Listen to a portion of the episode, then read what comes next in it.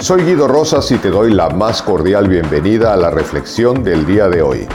Te recuerdo que en la descripción puedes encontrar la liga para tomar el curso de autoliderazgo desde cualquier lugar del mundo y así tomar las riendas de tu vida. Debemos liberarnos de la esperanza de que todo será tranquilo algún día y aprender a navegar con determinación era una frase que solía decir Aristóteles Onassis, un famoso naviero que fue uno de los hombres más ricos del mundo. Y hoy vamos a hablar acerca de quien aprende a mejorar, aprende a vivir mejor. Muchas veces no nos damos cuenta que estamos demasiado enfocados en los problemas, pero no en las soluciones. Y esto aplica a todas las áreas de tu vida. Cuando de pronto te enfrentas con la relación que tienes con tu pareja, con la relación que tienes con tus clientes, con la relación que tienes con la economía, con tu salud, con los negocios, a veces estamos demasiado ocupados de los problemas y usamos demasiado tiempo de nuestra vida en quejarnos una y otra vez. Nos quejamos del sistema, nos quejamos de los jefes, nos quejamos de la pareja, nos quejamos de los hijos, y nos quejamos de todo lo que pasa frente a nosotros, pero la queja no soluciona absolutamente nada. Realmente necesitamos aprender a comprender dónde están las posibilidades para aprender a solucionar y a vivir mejor. Hoy te comparto tres consejos que aplicados de manera consciente a tu vida presente indudablemente pueden llevarte a que tu vida mejore. El primero es aprender a ver los problemas como oportunidades de crecimiento.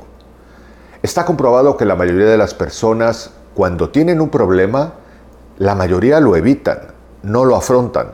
Es decir, procuran evitarlo, procuran darle la vuelta. Incluso cuando alguien les llama por teléfono para afrontar determinada circunstancia, evitan responder el teléfono porque no nos gusta afrontar el conflicto.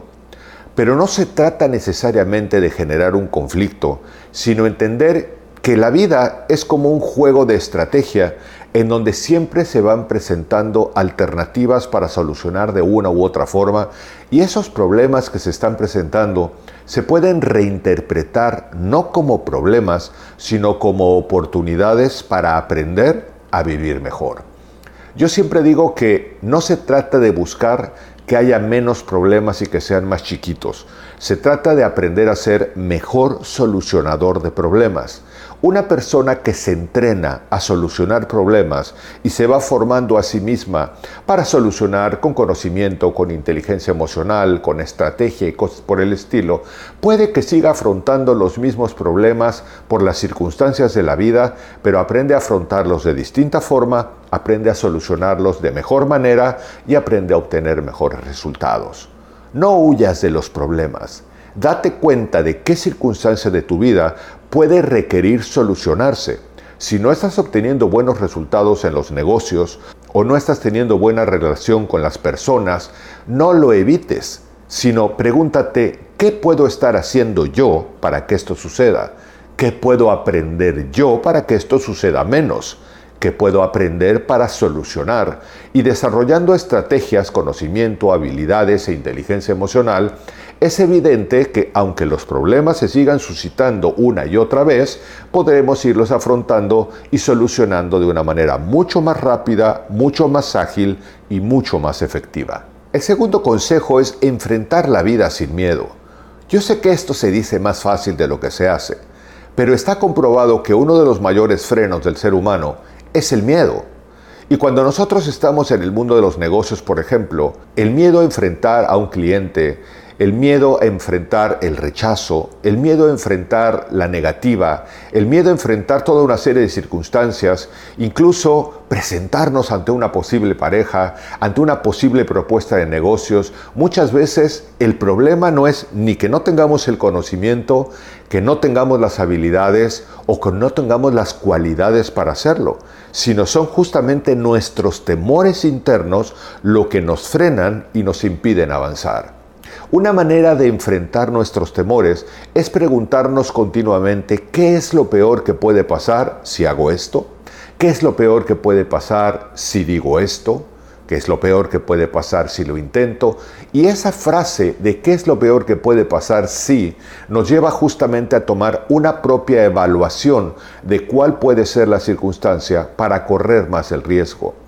A veces hay dos cosas que hay que tomar en consideración. Muchos de los temores tienen que ver con nuestro propio ego, que no queremos que sea lastimado, o puede ser que ese miedo tenga que ver justamente con cosas imaginarias que no necesariamente van a suceder. Pero si nosotros lo contemplamos con esa frase que he dicho de ¿qué es lo peor que puede pasar? Pues lo peor que puede pasar es que me digan que no, el no ya lo tengo, por seguro. ¿Qué es lo peor que puede pasar? Bueno, que me duela un poco el ego, me sobo y sigo adelante. ¿Qué es lo peor que puede pasar? Que me dé cuenta que no tenía la capacidad adecuada y que me dé cuenta que puedo mejorar mi capacidad o mi habilidad. Pero atrevernos más nos lleva a abrir muchas más puertas para encontrar muchas mejores posibilidades y muchas mejores soluciones en todas las áreas de nuestra vida.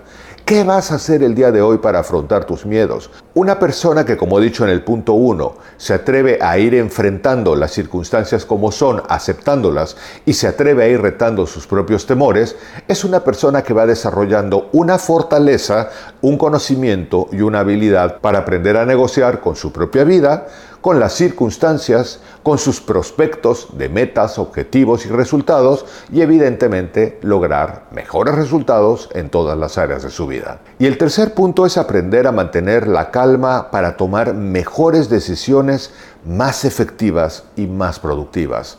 Mientras más nos vamos permitiendo llenar como a mí me gusta decir, nuestro tanque emocional de emociones, opiniones, juicios e interpretaciones en contra, al irnos llenando de opiniones, juicios, pensamientos y emociones, vamos perdiendo la calidad de pensamiento y de soluciones que podemos dar.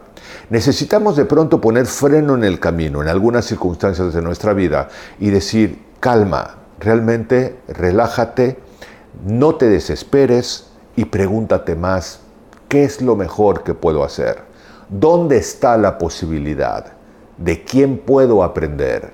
Y cuando realmente te entrenas a ir desarrollando poco a poco tu inteligencia emocional para no dejarte arrastrar por esos impulsos mentales, esos pensamientos que de pronto nos bombardean y nos hacen sentir miedo y nos hacen desear huir y cosas por el estilo, entonces realmente podemos empezar a conservar un poco más de calma para decir, bueno, sea como sea, estoy enredado financieramente o he perdido el empleo o estoy en este problema de mi vida. Entonces, al reinterpretarlo como una oportunidad de aprendizaje y al preguntarme desde la tranquilidad, ¿dónde está lo mejor que puedo hacer?